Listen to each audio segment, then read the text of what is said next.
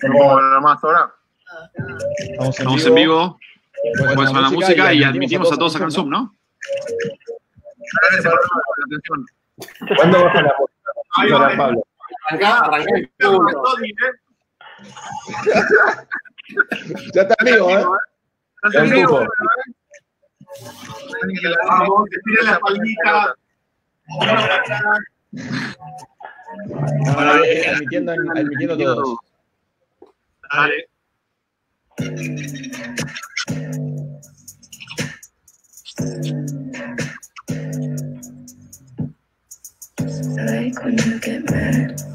Están llegando. Primero, amigos. Estamos en vivo.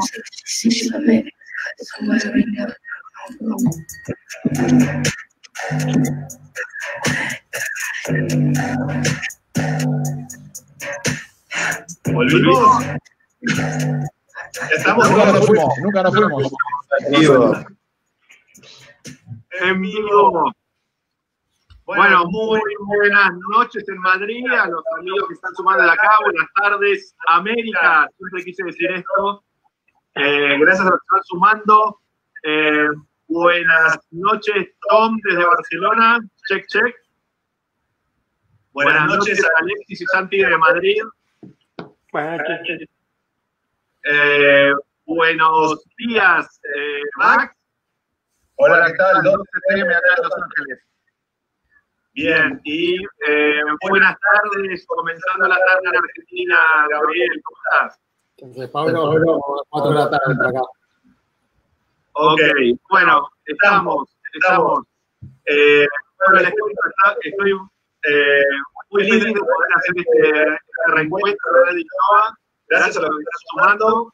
Eh, estamos desde cuatro distintas ciudades del mundo y vamos a poder compartir, charlar, divertirnos y ojalá haya un mensaje inspirador, nuevas ideas, nuevas oportunidades para todos en este momento que nos toca vivir. Eh, contarnos, Max, eh, ¿cómo está todo por allá? ¿Cómo está todo en Estados Unidos? Estamos muy bien.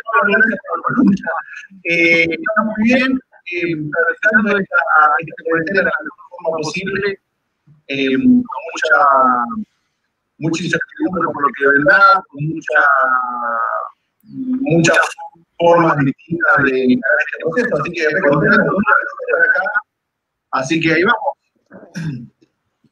Bueno, genial, recuerdo más Innova que, que nos ayudaste a presentar el año 2013, si no mal recuerdo, ¿correcto? Sí, estuvo muy bien, estuvo muy bien. Eh, posteridad, que le hice un, un comentario a Macri, en su momento era jefe de verdad que fue, y fue a hablar, y le dije, Mauricio, eh, tengo un bache en la puerta de casa y me gustó. Eh, la lo, que aporta a, a, los emprendedores, a gente que quiere hacer todos sus proyectos y demás, así que buenísimo que que se te ocurrió eh, apretar restart. Así que muy bien.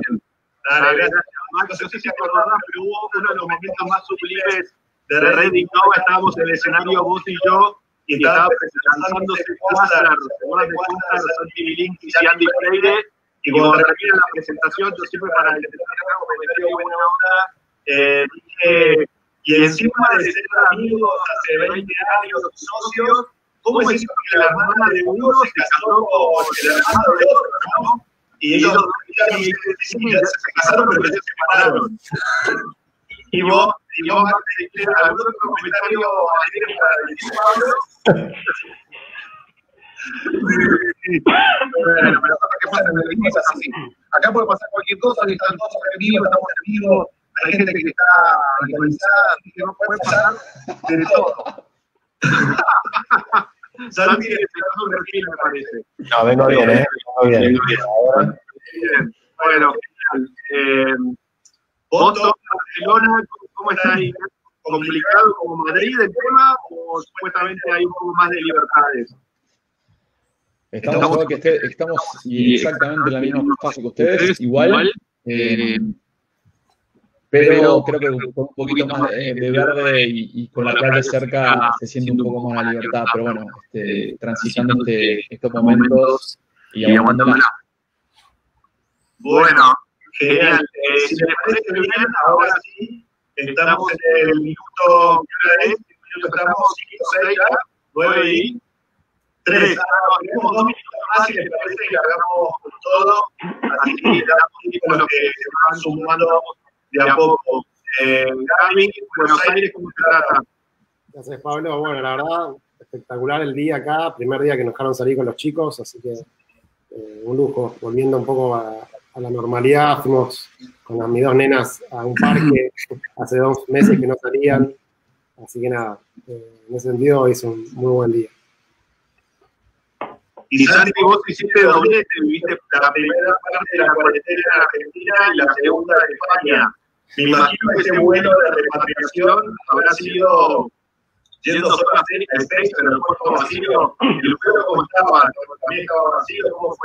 Sí, la, verdad es que, como digo siempre, más culo que cabeza, porque todo este, este tema de la pandemia nos me agarró con mucha suerte con toda mi familia en Buenos Aires nos quedamos dos meses en, en, en, Buenos Aires haciendo la cuarentena ya y hace dos semanas volvimos a Madrid. Eh, Ezeiza daba miedo porque un aeropuerto totalmente vacío, eh, nunca he visto algo igual. Lo mismo con Barajas acá en España, en un vuelo de repatriación del consulado español. Por suerte pudimos eh, volver a nuestra casa, que es acá en Madrid. Este, y nada, este, también seguimos haciendo la cuarentena acá este, muy agradecido de poder estar de vuelta en Madrid, pero también muy agradecido de haberla podido hacer en, en Argentina, más cerca de mi familia y, y, en algún punto en todo este momento poder estar no tan lejos de, de nuestros padres y demás. Buenísimo. Alex, eh, yo me imagino Alex, que antes de llegar a Madrid en unos meses recorrió todo el mundo con su novia un año, un año y pico. Eh, no solo dejar de recorrer, sino entrar en tu casa, cómo está viviendo el proceso. Sí, dos años viajando y llegamos a Madrid para a ver, un poquito de España, así que sí, pero por suerte más allá de que nada, es dura la diferencia, tenemos un entrenamiento bastante intenso y extenso en convivencia 24-7 con varios y sí, bueno, eh, por ese lado, como Bueno, genial, genial. Bueno, ya hablamos todos. 9 y 6, entonces me parece que 9 y 6 de la noche acá en Madrid, que es un buen momento para comenzar. Así que bueno, bienvenidos a todos. Eh, los que ya están aquí probablemente nos lo están escuchando han pasado por alguna red Innova, pero para que no, un breve resumen. Eh, comenzamos hace 11 años, en el año 2009, a hacer estos eh, eventos, conferencias de 3.000 personas durante dos días en, distintas ciudades del mundo. Hicimos eventos en Madrid, New York, Sao Paulo y Buenos Aires. Eh, estábamos el nacimiento o el por qué, que lo más importante siempre, por qué haces lo que haces, eh, fue porque veíamos o, eh, con mi socio que había grandes conferencias en ese momento, sobre todo en Europa y en Estados Unidos, y, el, y, y los speakers que iban a esas conferencias, como fundadores de Google o de Facebook, eh, no había nadie, pero nadie de habla hispana portuguesa participando en esos eventos y se estaba definiendo el, futuro de innovación y la tecnología. Entonces lo que se nos ocurrió es qué pasa si el punto intermedio, como puede ser Madrid, eh, traemos Latinoamérica, traemos a los emprendedores, eh, creadores, innovadores a, Madrid para conectar América Latina con el mundo. Es decir, la propuesta de valor para emprendedores de Latinoamérica era vengan a Madrid donde van a poder conocer inversores, futuros clientes, futuros socios eh, en Innova. Para el mundo de Estados Unidos y Europa era eh, vengan a Madrid para poder en dos días conocer a los, a los players de la región y justamente quizás si las empresas americanas o, europeas quieren ir a, Latinoamérica, eh, tengan, tengan un punto de referencia o, o, tengan network en la región. Entonces la idea era que era win-win, era que poder sumar para todos. De esa manera comenzamos en 2009 con, un, con una conferencia en Madrid. No saben lo difícil que era vender al comienzo cuando no existe, estás vendiendo algo que no existe aún. Eh, entonces era un PowerPoint con fotos de otras conferencias. Eh, entonces intentábamos transmitir lo que se podía llegar a hacer en Madrid. La verdad que, que tuvimos una muy buena aceptación y respuesta de, de, mis amigos de la etapa de Boomerang, de grandes emprendedores eh, como Wences Casares, Marcos Galperín, Alex Oxenford, eh, que vinieron a, a, esa primera Red Innova en Madrid y también vinieron personas de 38 países distintos y ahí fue cuando nació la magia, digamos que como que había lugar para algo así nuevo, hicimos la primera Startup Competition de Latinoamérica y España, seleccionamos a los a finalistas que los invitábamos a venir a presentar a Madrid y casualmente uno de nuestros speakers hoy, Santi Siri, lo conocí en esa red Innova, junio de 2009 en Madrid, porque era uno de los finalistas de la Startup Competition y terminó siendo uno de los ganadores. Santi, ¿tenés algún recuerdo de, esa primera red Innova? Muchos recuerdos. Este, fue la, eh, la, segunda vez que visitaba Madrid, año 2009.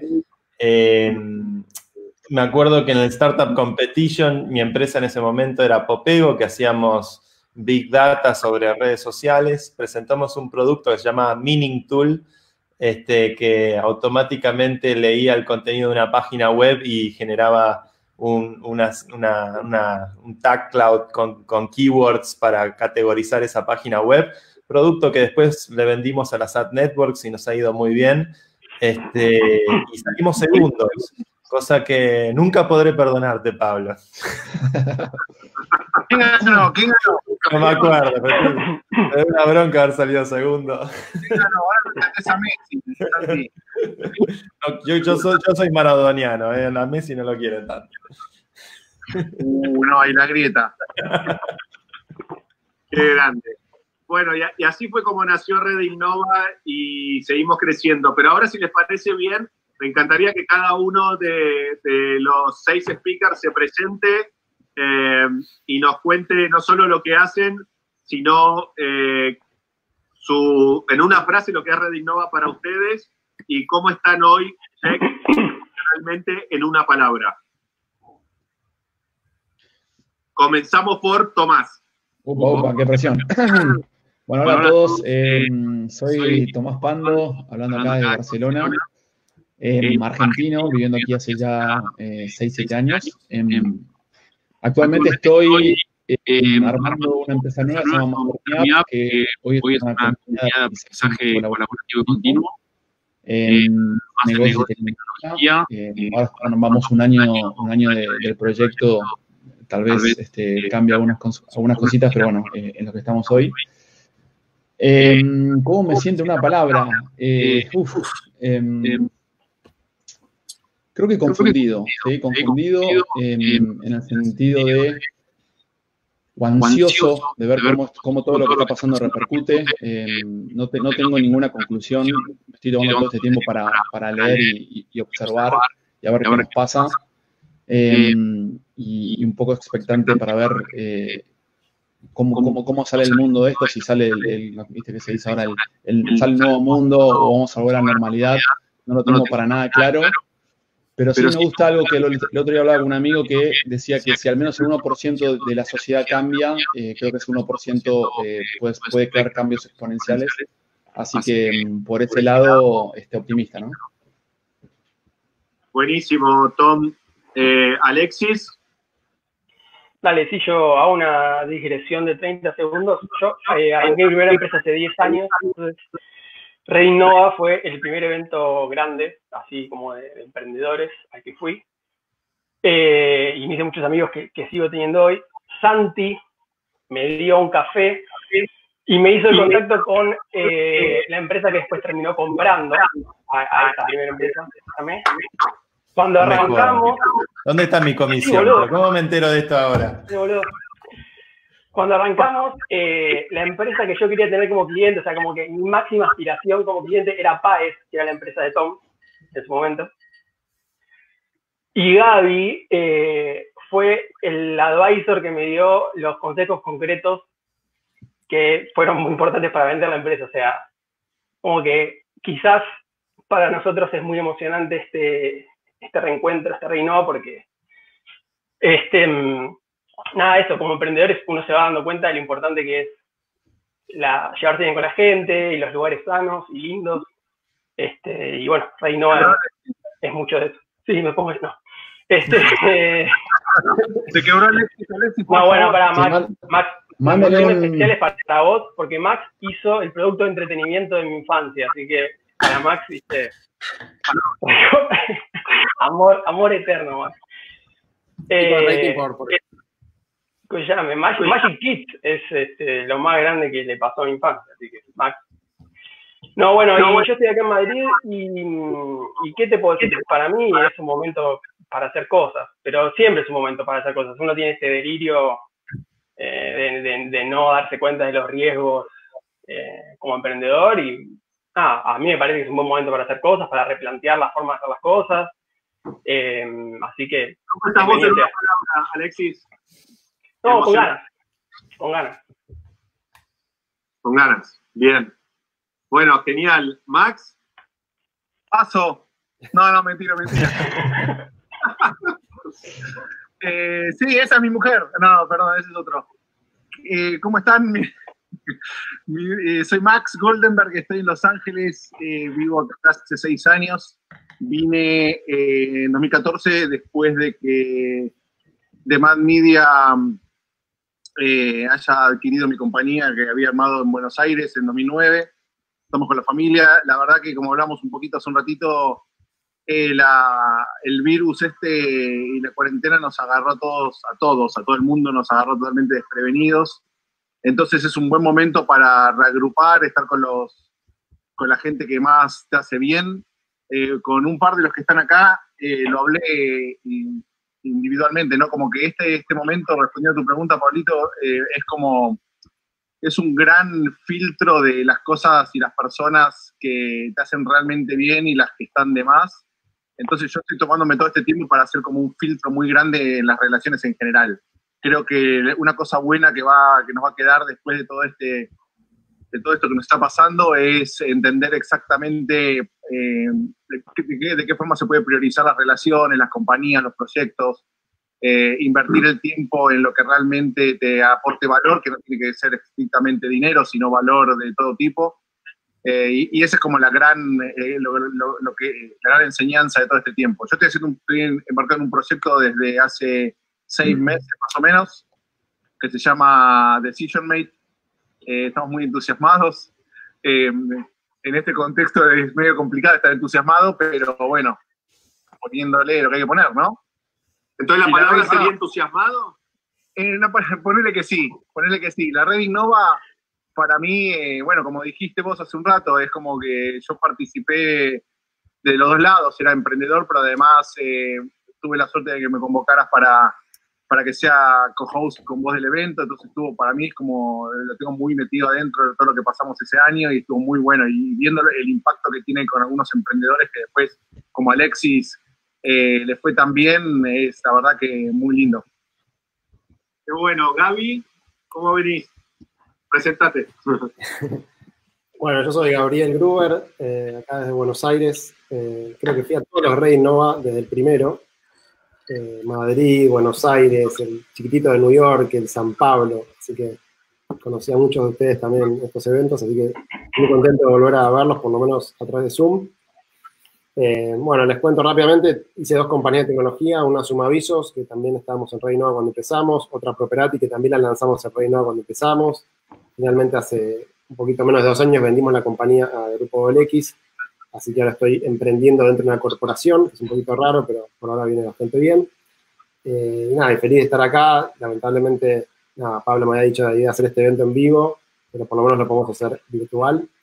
Y, creo que la palabra, no sé si hay una sola palabra, porque depende del día, es más, depende del momento del día, qué palabra tenemos ahí cómo estamos. Es como que no es que estoy ni muy bien, ni muy mal, ni muy contento, ni muy triste. Depende del momento del día, creo que hay una mezcla de palabras que se van dando. Eh, el otro día, para cerrar, hicimos un, un, call con el CEO de la compañía, que es una empresa enorme, mil empleados, mil millones de dólares en venta, y el tipo decía que realmente él le pasaba lo mismo que a todos, que el momento estaba bien, mal, hace un montón de años haciendo esta compañía, de repente viene coronavirus y caen las ventas de la nada, entonces es un momento raro, pero yo estoy seguro que, que, es positivo, que se va a acelerar un poco todo lo que nosotros pensamos que iba a pasar, bueno, ahora va a pasar más rápido, desde e-commerce, bueno, virtualización, etcétera, Bitcoin, entonces creo que hay muchas cosas que venían y, y esta pandemia va a obligar a todo el mundo a acelerar eh, lo que veníamos haciendo desde el punto de vista de tecnología, como el chiste este de quién es el que generó el cambio de transformación de tu compañía, bueno, realmente no es el CEO, no es el CTO, sino es COVID-19 que realmente nos obligó a todos a hacer lo que tenemos que hacer para estar eh, bien conectados y salir adelante. Bien, buenísimo, Gaby. Eh, Santi. Bueno, mi nombre es Santiago Siri. eh, me dedico a emprender hace mucho tiempo y a, y a la tecnología. Este, para mí, Red Innova, eh, sobre todo, es una, una, comunidad de colegas, de amigos, de gente like-minded que tiene ganas de emprender, eh, que a lo largo de todos estos años, eh, que a lo largo de todos estos años, la verdad es que yo he aprendido mucho de todos ustedes. Me río porque Max, este, Max fue mi primer jefe, primer jefe que yo tuve en mi vida. Yo tenía 17 años, todavía estaba en la secundaria y hacía videojuegos en Flash eh, para el sitio web de Magic Kids, que Alexis veo que era consumidor.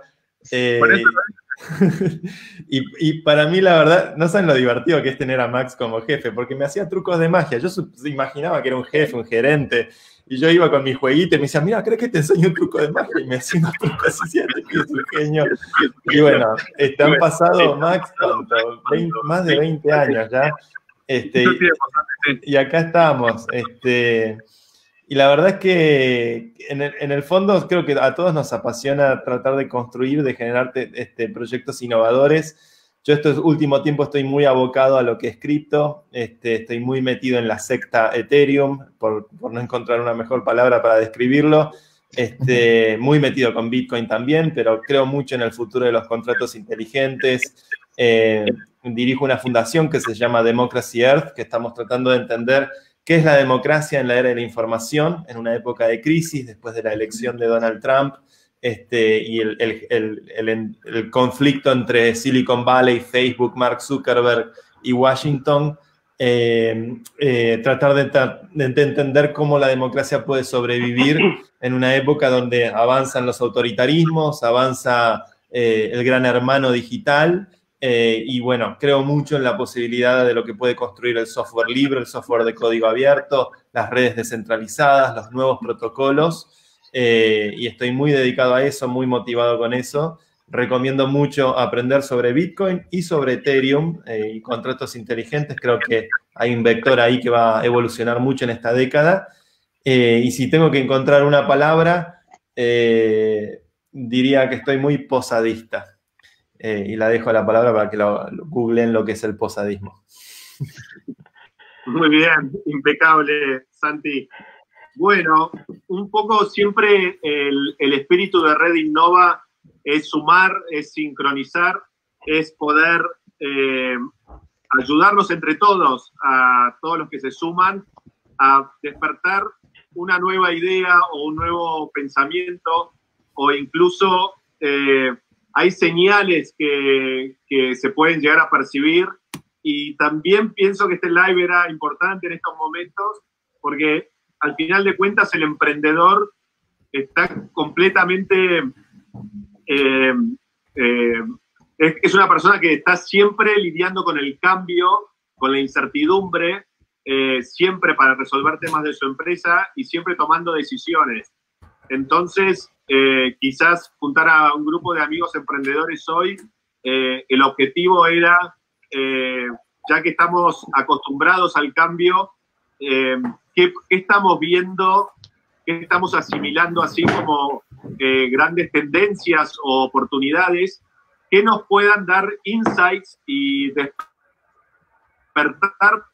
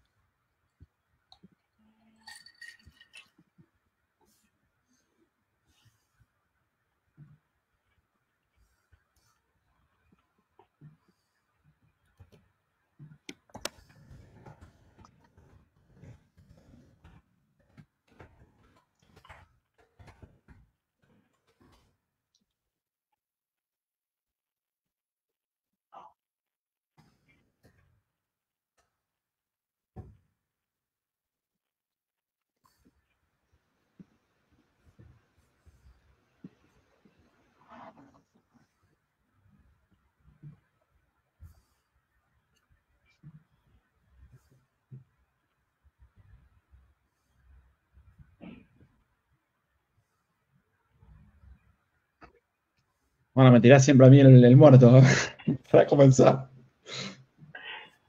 Claro, claro, sí, sí.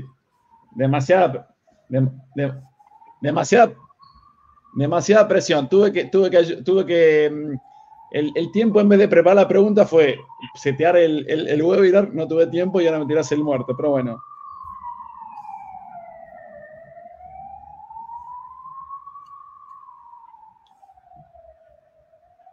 No, no, no. no a ver, no voy a decir nada nuevo, voy a tomar algo que, dijo, que dijo Gaby al inicio, es, se está acelerando la transformación este, hacia lo digital. Esto, este, no hay, para que acá se nos fue Gaby, lo vamos a sumar a, a no, bueno. Eh, no, no voy a decir nada nuevo de lo que no se lee en Twitter, que no se lee en cualquier medio, medio especializado. Tal vez voy a hablar de lo que me compete a mí, que estoy un poco en lo que es el online education. Creo que, bueno, todos ustedes lo están viviendo, eh, se está transformando la forma en que aprendemos y creo que va a haber una, realmente una revolución en, este, en, este sentido, ¿no? Em, si bien yo estoy en este, en este vertical hace dos años o uno hace dos años, tampoco tengo la respuesta. Em, así que creo que es, es, muy interesante, por lo menos este, en lo que estamos haciendo education este, y, tecnología, este, para dónde va a ir el camino, ¿no? Así que, mm, y después otra tendencia que también cruza mucho con lo que son la education es la forma que trabajamos, ¿no? Entonces, también ahí creo que se van a, abrir muchísimas oportunidades y, van a cambiar gran parte el estilo y cómo vivimos y creo que hay que estar atentos a, a esos cambios para, para crear soluciones.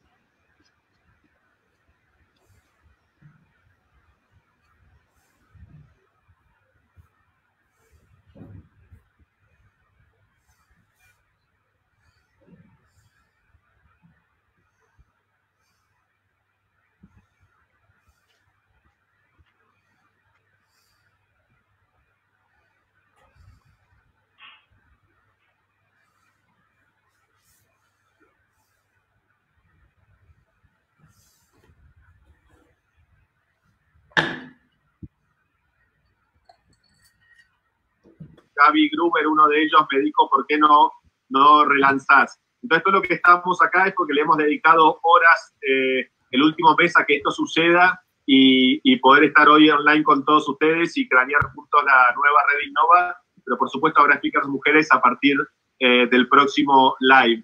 Así que solo esa pequeña aclaración y gracias a todas y todos por sumar. Una, una, una, extra. Eh, los que quieran ir dejando algunos comentarios en el chat, eh, eh, o preguntas o reflexiones, está activo, así que pueden ir haciéndolo por ahí también. Pablo. Perfecto, vos las Tom, que sos el que estás liderando. Dale. Dale. bueno, pasamos, si les parece bien, Santi con tendencias y en particular que es el mundo blockchain. El mundo blockchain. Eh, bueno, lo que yo estoy trabajando que, a mí me mantiene entusiasmado son los usos no financieros del blockchain, que vendrían a ser los usos políticos del blockchain. Eh, y hay una corriente que todavía es pequeña, pero bastante influyente, que tiene que ver con las organizaciones autónomas distribuidas, que en la sigla en inglés quiere decir DAOs, Distributed Autonomous Organizations, que son eh, básicamente, para ponerlo en términos simples, cooperativas en el blockchain, donde uno puede ser miembro de una organización, como miembro obtiene acciones y con esas acciones uno puede votar, las acciones pueden ser en función de trabajo que uno aporta a la organización o en función de una donación o una contribución en criptomoneda a esa organización. Eh, y desde hace un año y medio yo estoy muy vinculado a, este, a diferentes proyectos en esta esfera. Hay un proyecto que, que se llama Moloch DAO, que es un contrato, es un contrato de 400 líneas de código muy simple.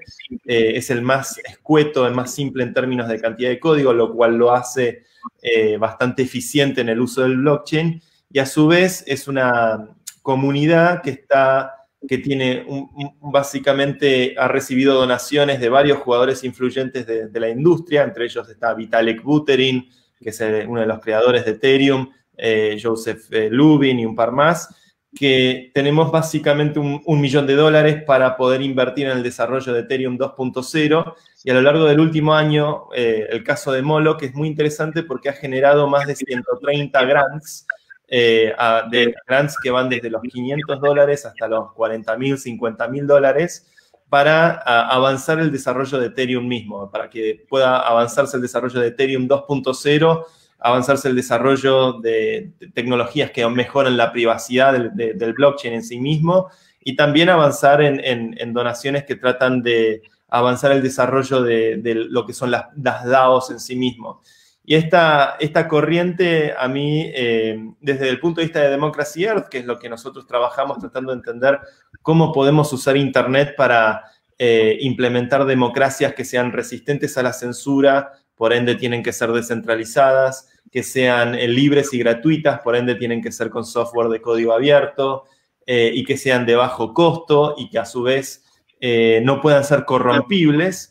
Bueno, este tipo de tecnologías como las DAOs eh, nos resulta bastante interesante y en este último tiempo he trabajado bastante en herramientas que tratan de facilitar la creación, la interacción y la participación y el descubrimiento, el navegar y descubrir DAOs. Eh, vamos a estar anunciando un par de cosas desde Democracy Earth con un par de lanzamientos en, los próximos meses eh, estamos construyendo una suerte, hoy, ahora lo describo como un GitHub for DAOs, un lugar donde uno puede descubrir y navegar todas las DAOs que existen hoy en el blockchain de Ethereum. Eh, pero me parece interesante porque es justamente empezar a usar el blockchain como una nueva jurisdicción, poder crear una compañía o poder crear una startup o una asociación o una non-profit o lo que sea sin tener que recurrir de ningún permiso de ningún estado eh, y que directamente opera usando contratos inteligentes. Eso me parece una corriente muy interesante. Otra corriente que hay que prestarle mucha atención en el mundo blockchain es todo lo que tiene que ver con DeFi o Decentralized Finance, que es, eh, son todos contratos inteligentes que permiten instrumentos financieros como créditos, eh, seguros, eh, préstamos, varios instrumentos que permiten interactuar con un sistema financiero donde no hay ningún requisito de tener que demostrar quién es uno, de dónde viene uno, a qué se dedica, a qué trabaja, sino que funciona estrictamente usando eh, matemática y lo que los contratos permiten. Hay varios casos de éxito en el mundo de lo que es eh, DeFi o Decentralized Finance. Tal vez el más importante es MakerDAO. MakerDAO es una especie de banco central eh, descentralizado que genera una moneda estable, que es uno a uno con el dólar, que se llama DAI, y el DAI, eh, básicamente hay 200 millones de dólares de, DAI circulante eh, y por cada DAI hay 3 o 4 dólares de colateral. Eh, y este fenómeno económico, hoy si uno mira lo que es DeFi en, Ethereum, hay más de, llegó a haber mil millones de dólares de colateral, ahora bajó un poco, debe estar en los 800 millones de dólares de, de criptomoneda que está bloqueada como colateral eh, en contratos inteligentes que facilitan la creación de monedas estables, de crédito, de seguros, de derivados y de todo tipo de instrumentos eh, financieros sin pasar por el radar de ningún tipo de Estado nacional o de jurisdicción tradicional. Entonces, las DAOs, desde el punto de vista político, DeFi, desde el punto de vista financiero, son dos corrientes muy grandes que están creciendo, emergiendo eh, las dos están siendo principalmente construidas sobre Ethereum. Ethereum, si, miramos el mundo blockchain hoy, hay una métrica que a mí me encanta que es cuánto deja cada protocolo en comisiones. Y podemos mirar solamente el año 2019, que no es necesariamente un año muy bueno. Y en el año 2019, Bitcoin ha dejado 155 millones de dólares en comisiones a los mineros. Ethereum ha dejado 35 millones de dólares en comisiones a los mineros. Y en tercer lugar está Ethereum Classic, que es un fork de Ethereum, que ha dejado apenas 500 mil dólares. Y después Litecoin con 400 mil y después ya... Entonces, el primero y el segundo son relevantes. Bitcoin y Ethereum son relevantes. El tercero ya no existe, medio millón de dólares en comisiones contra 34 millones. Entonces, este, creo que ahí eh, claramente está convergiendo la industria hacia estos dos protocolos Bitcoin es más un protocolo de store of value, donde uno lo usa como reserva de valor y lo atesora a largo plazo, o lo tradea porque es muy volátil en el corto plazo.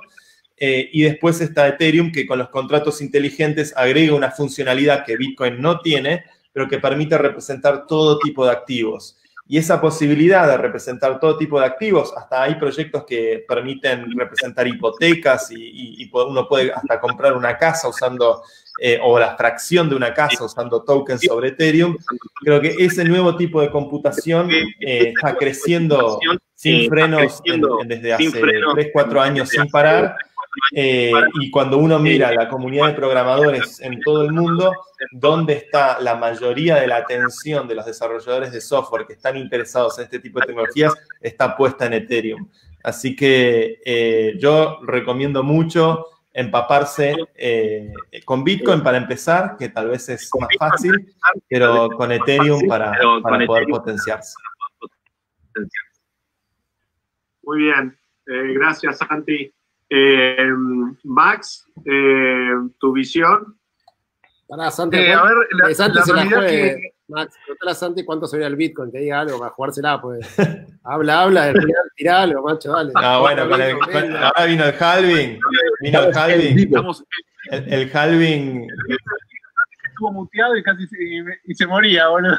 El, Claro, Santi la casa para una hora, pero compro Bitcoin, vendo, ¿cuánto se va a ir? ahora hay que comprar, chicos. Ahora hay que comprar y hay que esperar un año que, es cuando empieza a pegar el halving, oferta y demanda. Hay menos oferta, la demanda se sostiene. Siempre va a haber demanda por un instrumento que no pueda ser confiscado por ningún estado. Este, hay que comprar, hay que comprar. Yo estoy comprando al menos. Esperar un año, madre de Dios. Bueno, Gruber, vos capaz que, que vendiste la empresa hace poco. aportar un par de bitcoins. Em, estoy tentado, esto puede ser cualquier cosa. Bueno, nada, Max, Max, si estás muteado en StreamYard, se te escucha en Facebook Live, porque yo por estar muteado no se me escuchaba, te aviso, no sé. ¿Te escucha en Facebook acá, Live? Lo que me dijeron acá la parte técnica, yo había un pibito, a ver. Bueno, desmuteate por las dudas un segundo. Bueno, da igual. Desmuteate en StreamYard un segundo. Bueno, contanos, Max voy a, voy a un segundito. Eh, no, a ver, la realidad es que eh, un segundo, hay StreamYard. Eh, a ver, yo creo que es un eh, eh, un poco siguiendo la línea de lo que decían los es un momento de, un momento de muchas oportunidades, muchas oportunidades. en, en, la parte de,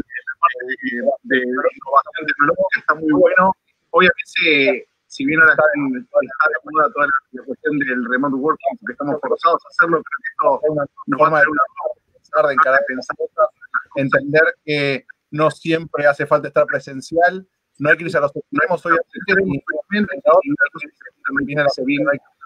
con nadie, creo que también nos pone en un lugar en el cual tenemos la, la habilidad de poder decidir y discernir si vale la pena ir a la oficina todos los días, manejar horas y, perder un montón de tiempo en, los commutes yendo y viniendo de un lugar a otro. En ese contexto creo que hay una gran oportunidad. Creo que hay mucho de aprovecharse del momentum justamente. Entonces, como cualquier moda, viste que esperar un cachito a que la espuma baje y que los, que los oportunistas se vayan y que queden las empresas que realmente aporten valor al remote working.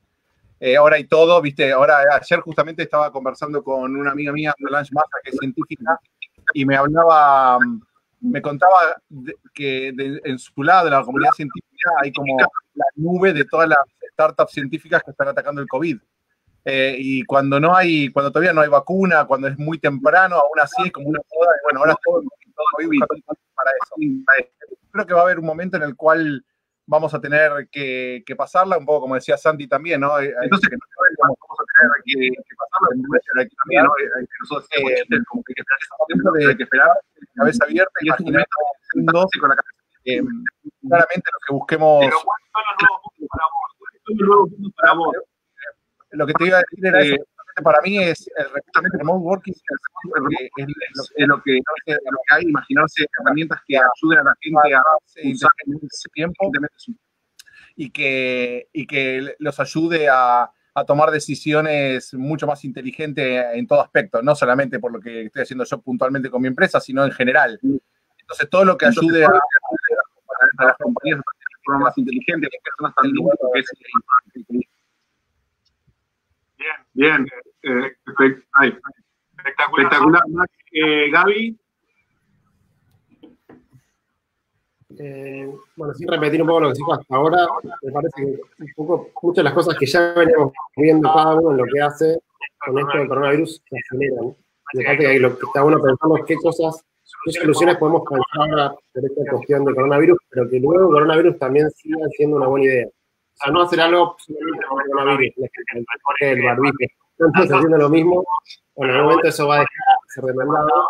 ¿Qué cosas vamos a hacer que ahora nos ayuden a todos y lo que hagamos mejor nuestra productividad, conectarnos mejor, lo que sea, pero que una vez que esto una vacuna y esto olvidemos ya virus en sigan siendo una buena idea y lo Entonces, eh, yo sería utilizar virtualización, por ejemplo, eh, Matterport, renderizar las propiedades, que no tengas que ir a varias casas, lanzamos dentro de la aplicación de Property, podés con cinco minutos a tu casa y un tour virtual gratis de tu casa muy fácil te ahorras ir a visitar la propiedad. No vas a sin ir a verla, te ahorras un montón de cosas que el tour virtual, bueno, más o menos te das cuenta un montón de detalles que te hacen dinero o no ganas de ir a verla. Eh, y otro ejemplo concreto es, eh, bueno, industrias se mueven por eh, las. La gente va a un salón inmobiliario o de autos de real estate y en ese salón inmobiliario la gente va y compra. Obviamente eso no se puede. Entonces, estaba buscando día una solución para ello encontré varias compañías que dan, eh, digamos, ferias virtuales cosas, y hablé con unos que me dijeron, no, dentro de tres meses creo que lo podemos hacer. Y me querían cobrar, no, mil dólares, un número de vehículo y mucho tiempo para dármelo. Entonces, poniendo un ejemplo concreto, de un problema que, que, para mi empresa, no encuentro un proveedor de virtual, de, un salón inmobiliario virtual eh, que permita, digamos, conectar con proveedores generales en tiempo real. Y, y, eso todo lo que, digamos, reemplace el mundo real con virtualización, con conectividad y con estas cuestiones, creo que va a seguir siendo una buena idea post-coronavirus también. Entonces me parece que eh, está bueno pensarlo de esta manera. ¿no? Eh, una pregunta, Gaby. Pienso, Pienso que, que también con este funcionamiento, muchísimas, muchísimas personas, piensan en, que vivimos en, dentro de la ciudad, en un departamento, en, centros urbanos. Hablo, hablo mucho que en cuanto esto termine, me mudo sí o sí a las afuera de la ciudad, eh, en el caso acá de Madrid, porque no se puede vivir sin ver el cielo y sin un jardín. Eh, sentí que a través del marketplace de Real Estate Property ¿Subió el interés por los barrios cerrados o por, las cosas en las afueras de centros urbanos? Mira, te cuento, nosotros estamos en, más que todo en América Latina y como hay, digamos, cuarentena, etcétera, cayó muchísimo el tráfico, digamos, en casi todos los portales. La, cantidad de búsquedas hoy de real estate cayó al 50%, para darte un número. Eh, entonces hoy es difícil distinguir todo esto porque la gente hoy no está pensando en eso.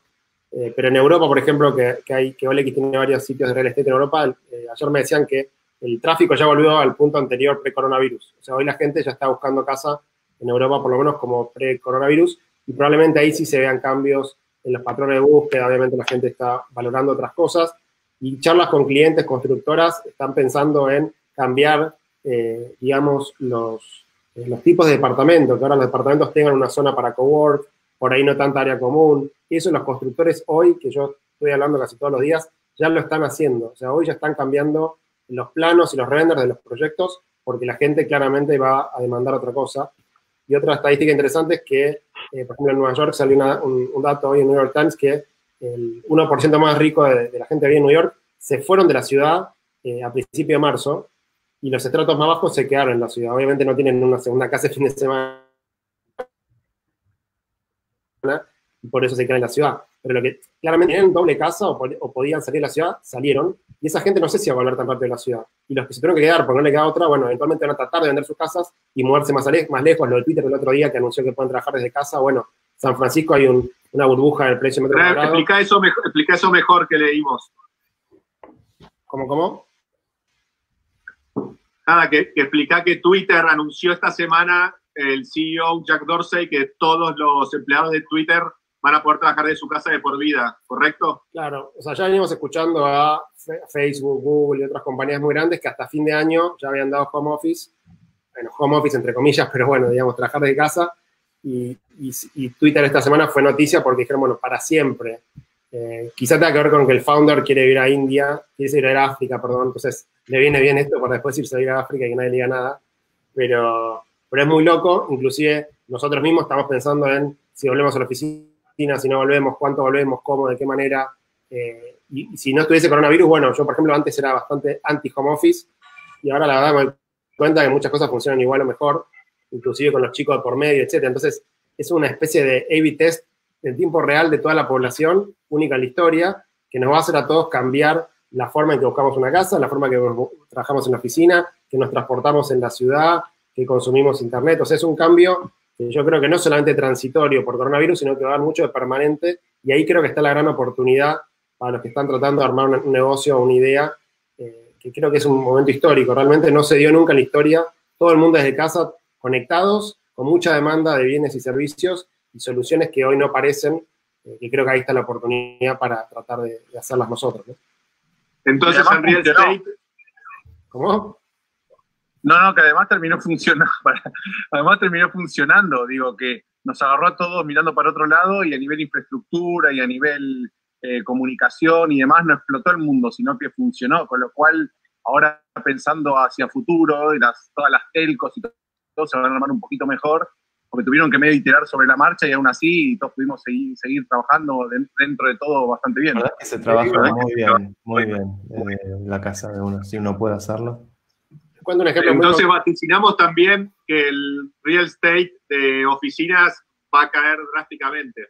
Bueno, ahí es interesante porque lo que va a pasar es que algunas empresas, digamos, van a decidir que la gente siga yendo a la oficina por X motivo y esas oficinas van a necesitar más metros porque el tema de distanciamiento social no puedes tener todos pegados como antes, entonces las oficinas abiertas van a cambiar, los coworks van a cambiar, entonces hay un determinado número de empresas que van a necesitar más metros y otro determinado número de empresas que van a necesitar menos metros o quizás cero metros. Entonces hay que ver ese balance, cómo da, pero claramente va a cambiar.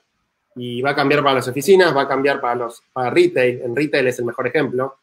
El retail es ir al supermercado. Bueno, uno va ahora para comprar bienes, pero ¿quién va a ir a un shopping cuando por ahí compras ahora por Mercado Libre y te llega a tu casa el mismo día. Entonces, un ejemplo nomás. Y para cerrar, desde Real Estate, nosotros teníamos una solución para créditos hipotecarios, online, comparábamos los bancos, estaba buena la idea, pero ahora con coronavirus, ¿quién quiere ir al banco? Entonces, era una idea que era buena pre-coronavirus y ahora post-coronavirus o en el medio de coronavirus, quizás es mejor la idea todavía y se potencia más. Entonces, creo que va a ir pasando eso, ¿no? Bien. Bien, perfecto. Alexis. Bueno, acá eh, en Europa está todo despertándose, me parece, no sé cómo es la sensación del resto de que están acá en España. Eh, como que las conversaciones ya empiezan a ser más de, de, cosas para hacer, no tanto la charla de cómo estás y, la cuarentena, sino como ya, ya es charla de hacer cosas. Y ayer estaba en una conversación con 500 eh, VC, fondos de inversión en tecnología acá, de Europa específicamente, eh, justamente conversando sobre la actividad y, yo veo una tendencia, una aceleración, en realidad una tendencia que ya venía muy fuerte, de eh, una transición de la, de la, inversión hacia el impacto. o sea, la, crisis esta mostró, dejó ver muchas grietas, como toda crisis, ¿no? Grietas en el sistema que existen y que en general las pasamos porque total las cosas funcionan igual. Em, y esto dejó ver algunas grietas y, ver las grietas más, o sea, sobre todo permitió pensar en soluciones. Eh, entonces, para mí una de las claras tendencias aceleradas con esto es que va a haber muchísima más guita para inversiones de impacto. Em, impacto en general, social, ambiental, en general, y muchísima más sofisticación de esas inversiones de impacto. Acá en Europa es un, es una industria bastante grande, eh, pero muy institucional, ¿no? Como grande. grandes fondos de pensión o, fondos públicas, hay poco inversión de capital de riesgo de impacto, pero, pero de repente están brotando, o sea, todos los días, todas las semanas aparecen nuevos fondos, nuevas personas que, que estaban dedicándose a la inversión de capital de riesgo tradicional, llamémosle a tecnología tradicional, y que ahora se están metiendo en impacto. Eh, ahí me parece que hay una oportunidad enorme de hacer cosas, enorme, pero como les digo, es una inversión, una inversión de impacto bastante sofisticada, o sea, no es greenwishing, eh, sino que como que hay pautas claras, hay formas más o menos concretas de, medir ese impacto, hay em, problemas específicos que se buscan, es decir, me parece que es la oportunidad y en América Latina hay mucho de esto, de que los llamados emprendedores sociales eh, como levanten la cabeza y vean qué están mirando los fondos, porque en este momento hay, guita para eso, no suele pasar, así que es un buen momento para verlo, pero también que hagan el laburo de ver en qué cosas se está invirtiendo, cómo se mira, cómo se mide, eh, cómo se plantean los temas. Europa es una, parte del mundo muy de, taxonomías, ¿no? O sea, las cosas se dicen de una manera y tiene que entrar en un casillero, si no entra en ese casillero no, no hay flexibilidad. Eh, porque, porque es, es, muy regulado, es muy largo plazista. Entonces, me parece que hay una oportunidad muy grande de emprendedores eh, argentinos, eh, chilenos, colombianos, mexicanos, o que sea, América Latina, que, que, son, suelen ser muy buenos emprendedores sociales, de mirar a Europa quizás como destino, no, no necesariamente Estados Unidos, y de ver si sus proyectos encajan en esas casillas porque puede haber futuro acá para ellos, para hacer cosas. Eh, creo que eso es interesante. Buenísimo, Alexis. Eh, en mi caso, eh, la verdad que me genera como muchísima tristeza la cantidad de, empleo que se está destruyendo en, estos últimos dos meses en todo el mundo, en todos los países del mundo. Entonces es un sufrimiento global. Y lo que intento pensar es cómo se puede generar algún tipo de microempleo. Es decir, cómo podemos hay que pensar como emprendedor, ya sea clase o muy formada o normalmente formada o no formada, pero uno de esos tres segmentos, en los tres está cayendo, o sea, estamos todos en la misma. Entonces, pensar en uno de esos tres segmentos y literalmente hay millones en todos los países eh, con más de 20, 30 millones de personas, hay más de un millón de desempleados nuevos. Entonces, ¿cómo se le puede generar algún tipo de, fuente de trabajo digital a esas millones de personas que muchos eh, tienen la iniciativa, tienen las ganas, tienen el conocimiento y si no van a estar dispuestos a estudiar online, capacitarse, formarse, pero cómo esas personas que eh, están realmente queriendo eh, trabajar y generar algo nuevo, darle el mecanismo o el servicio o la manera. Y eso me lleva a un modelo que estaba como quizá más abandonado en la percepción de todos nosotros, que es el modelo que estoy estudiando ahora en particular, que es el modelo de eh, venta directa, que se llama, ¿no? Modelos como Natura, Amway, Avon, son empresas como con eh, consultoras o vendedoras distribuidas en pueblos y ciudades, donde estas grandes empresas eh, les dan productos, ya sea de cosmética, de, higiene, shampoos, eh, etcétera. Y estas revendedoras o consultoras lo venden a nivel micro, descentralizado.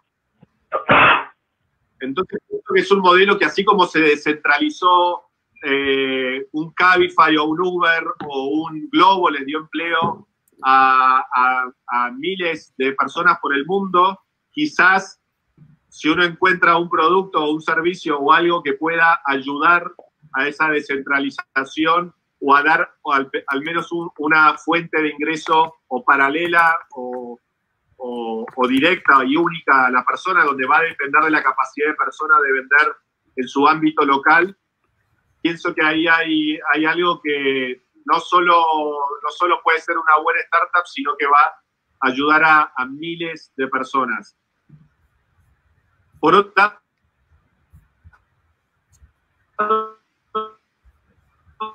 pienso que eh, de los alimentos también es algo que puede llegar a, cambiar o transformarse, porque justamente lo que está sucediendo es que si todos dejamos o, hemos, o vamos a disminuir drásticamente el consumo afuera, veremos acá. En realidad esto es una predicción porque no estoy seguro si o nos vamos a lanzar todos a la calle en un mes si todo esto se levanta o quizá podamos estar un año más así entonces, no sé qué va a pasar, pero sí en alimentos, en la producción y distribución, o hasta en el tamaño de los envases, eh, puede llegar a, haber innovación ahí o puede haber lanzamiento de nuevas marcas o de nuevos productos más sanos que podamos consumir en casa.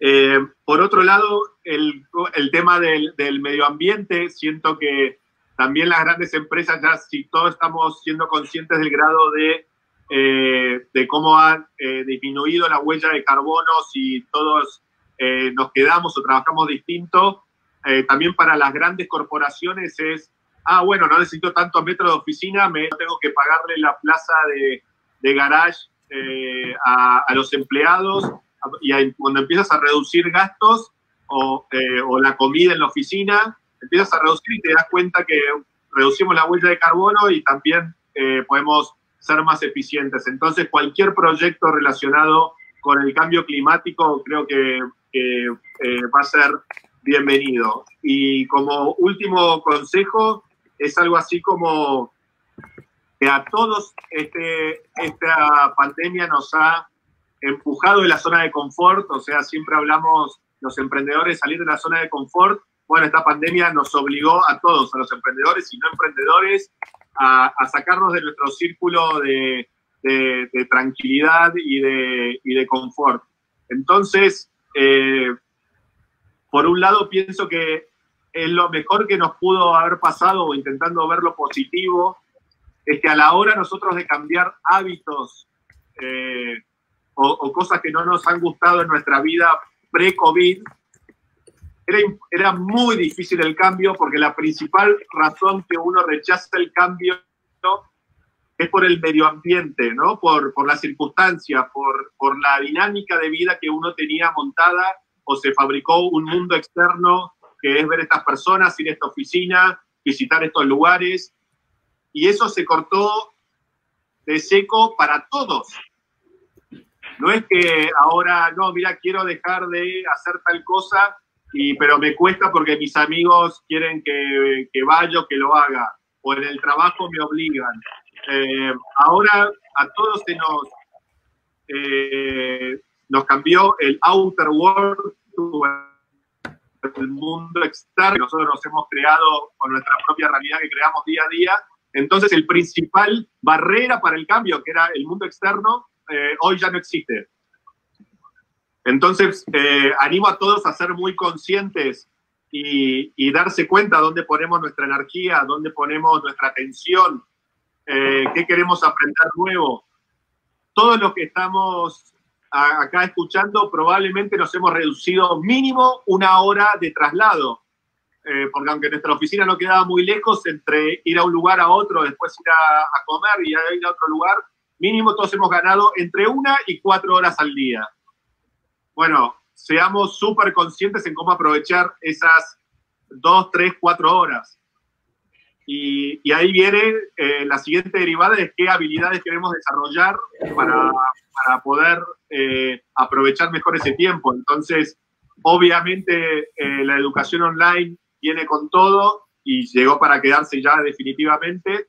Entonces, desde aprender a cómo hacer sushi hasta hasta la habilidad tanto profesional como también personal o artística que uno quiere desarrollar, es el mejor momento. Obviamente mucho de lo que estamos acá lo estamos aprovechando para eso.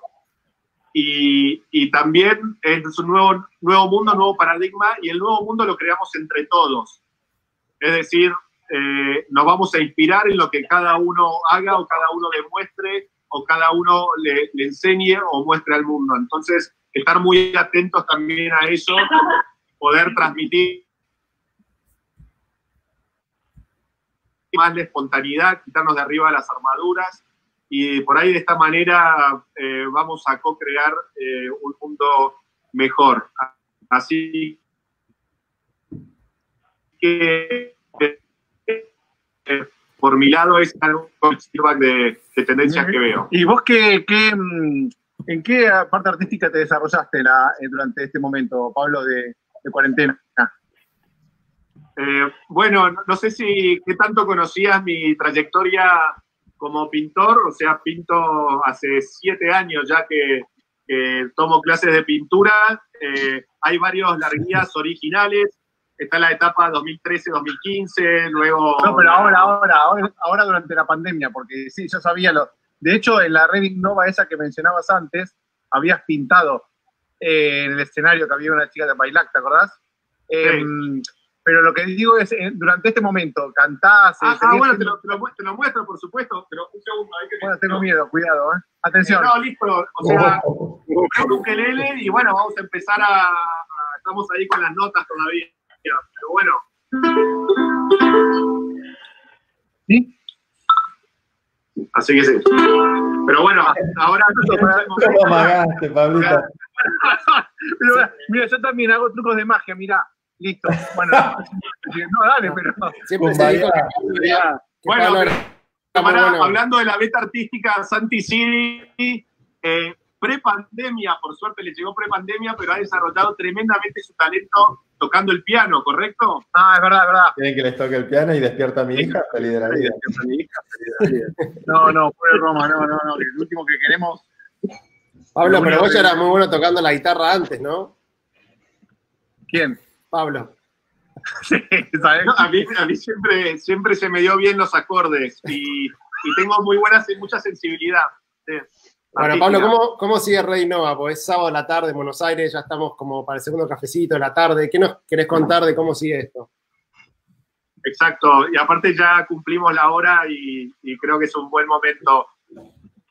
Miren, la verdad, que Red Innova va a ser lo que todos nosotros eh, querramos que sea. Les pido a todos los que están viendo esto en vivo que me escriban eh, un mail a pablo.redinnova.com o eh, mensaje privado en Facebook o Instagram, Instagram Pablo Larguía 1, porque de esa manera la idea es co-crear juntos y esto significa saber qué, qué tipo de contenido queremos escuchar, qué tipo de speakers eh, podemos convocar.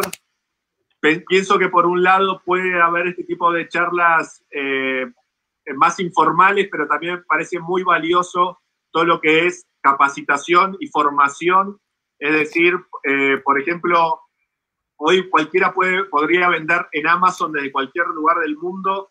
Entonces, tengo un amigo que se ofreció a, a dar ese curso. Eh, otro es en habilidades más blandas, eh, como, como, ventas, liderazgo internacional, la tecnología, todo lo que es automatización de procesos eh, y utilización de nuevas apps. entonces, en definitiva, va a haber formación, charlas y también me gustaría darle visibilidad a todos los emprendedores que, que empezaron en el último año o están comenzando post, post-COVID eh, para darles visibilidad y que puedan conectar con inversores, entonces hacer como una competición de startups también digital. Y, y bueno, y, si recuerdan, después del crash del año 2000, eh, ahí comenzaron empresas eh, como Google o Post del crash, comenzaron Facebook y YouTube.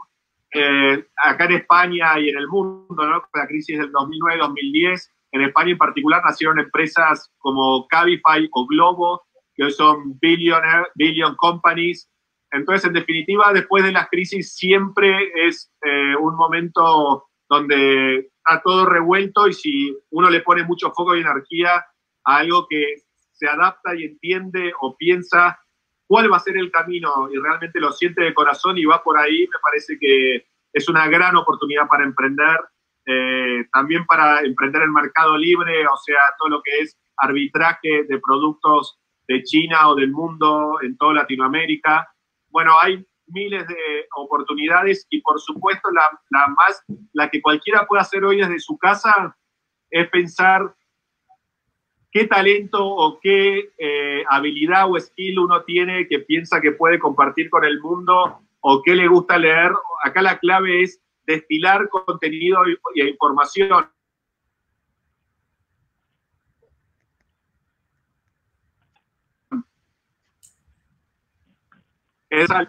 destilando información sobre un tema en particular, va a poder sin duda eh, poder crear con eso eh, algún tipo de o audiolibro o un libro digital o dar conferencias de, este estilo, digamos, o, poder compartir tu habilidad o talento, porque por más que para uno le parezca que es un nicho, seguro que hay eh, miles de personas en el mundo interesadas en aprender eso que vos sabés, no tengo duda. Bueno, muy bien. Eh, tengo una pregunta, Pablo, ¿puede ser que hoy sea tu cumpleaños? ¿Puede ser? ¿Cómo, cómo? ¿Puede ser que el día de hoy es tu cumpleaños? ¿Puede ser eso? Bueno, eh, técnicamente mi cumpleaños comienza en Madrid dentro de dos horas, acá son las 10 de la noche, y mañana, domingo 17 de mayo, es, eh, sí, es mi cumpleaños. Ah, vamos a festejarlo. Ah, todavía no. No, vamos. No hay que decir nada, no hay que decir nada, chicos. ¿No? En un ratito, en un Ya, ratito. no, cosas antes, ¿eh? Yo soy re que me festejen ahora, pero bueno. Sí, sí, sabes. O, o si quieren, vayan mostrándome el regalo que tiene cada uno guardado. Epa. Sí, bueno. Bueno. No, no, señor, está cuidado. The Cosmic Serpent, ¿qué es eso, Santi? No, son unos libros que tengo acá. Este creo que te va a gustar a vos, The Cosmic Serpent. No voy a decir por qué. Y después tengo, lo leeremos. después tengo este sobre el posadismo. Es una locura. Contá en 30 segundos, Santi, que es el posadismo. Yo descubrí hace poco este personaje J. Posadas, que era un trotskista argentino que lideró la Cuarta Internacional Comunista, que tenía una hipótesis de conflicto eh, donde creía que los extraterrestres no visitaban la Tierra porque todavía no habíamos llegado al estadio comunista, y ese tiene bastante, bastante sustancia su teoría sobre por qué no hay, eh, sobre por qué las eh, especies extraterrestres deberían ser comunistas en lugar de capitalistas. Así que nada, me parece muy interesante. Tiene bastante apoyo en la deep internet, en los foros como 4chan y demás. Aparece mucho contenido como posadista y resulta que era un trotskista argentino. Así que estoy leyendo sobre su vida ahora. El libro es espectacular. I Want to Believe. Y, y agarra como la visión del, del cosmos y del futuro. En realidad arranca con los soviéticos. Los soviéticos son los primeros que mandan el satélite. Yuri Gagarin, que va al espacio. Rusia y la, la utopía comunista tenía mucho del viaje al espacio. Y este tipo agarra eso y de- elabora una tesis de conflicto de invasión extraterrestre en la Tierra. Este, y nada, me parece absolutamente genial que haya gente pensando seriamente sobre extraterrestres y política. Es un tema importante, sobre todo en tiempos de Satoshi Nakamoto. Esto, esto lo vieron mucho en Invasión Extraterrestre. Puede ser, puede ser. Bueno, si les parece, queridos amigos, eh, va- vamos cerrando.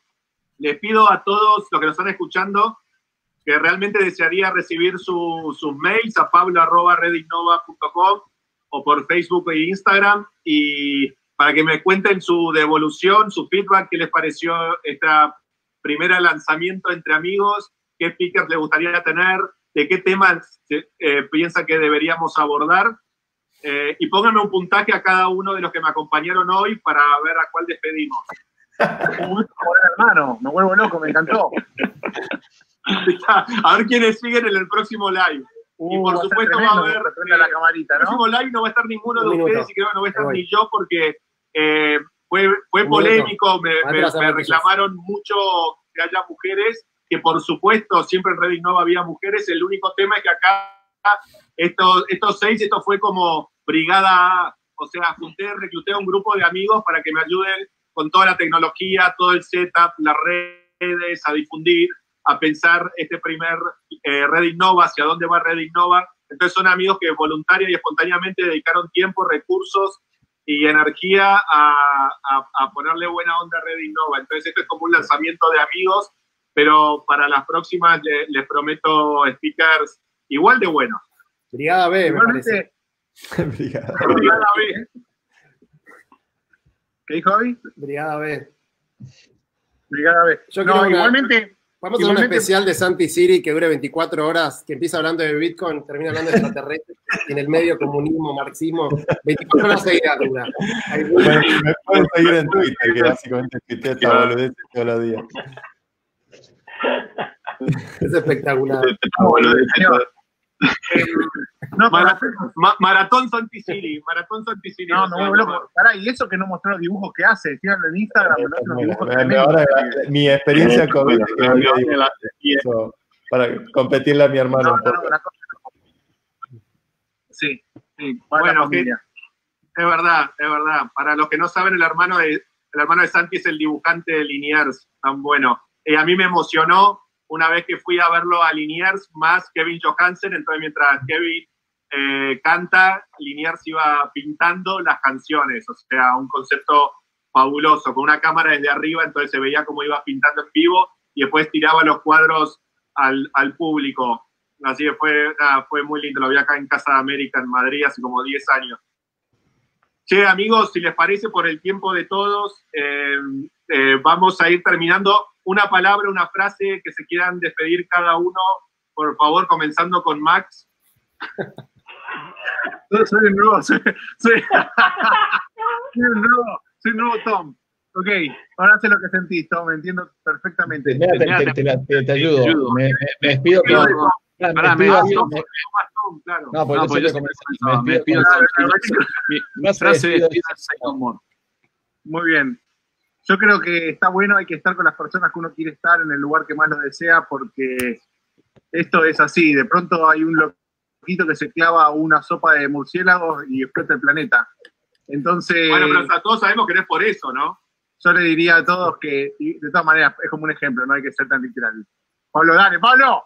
Lo que le digo a todos es, eh, es un buen momento para guardarse, estar con los que uno quiere y pensar en positivo hacia el futuro, amiguitos. Buenísimo. Eh, Alexis. Ah, yo les dejo un abrazo, espero que nos veamos pronto y nada, que sea lo mejor de lo mejor. Gaby. Creo que es un buen momento para estar conectados, ¿no? Un sábado a la tarde en Buenos Aires, ¿quién se, quién se conectaría en una época normal un sábado a la tarde?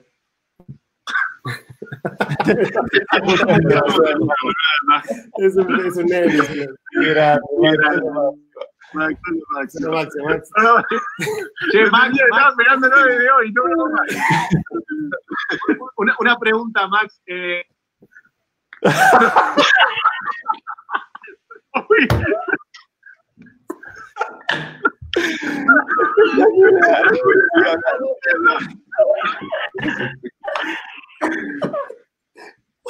para, boludo, ¿qué está pasando, por Dios?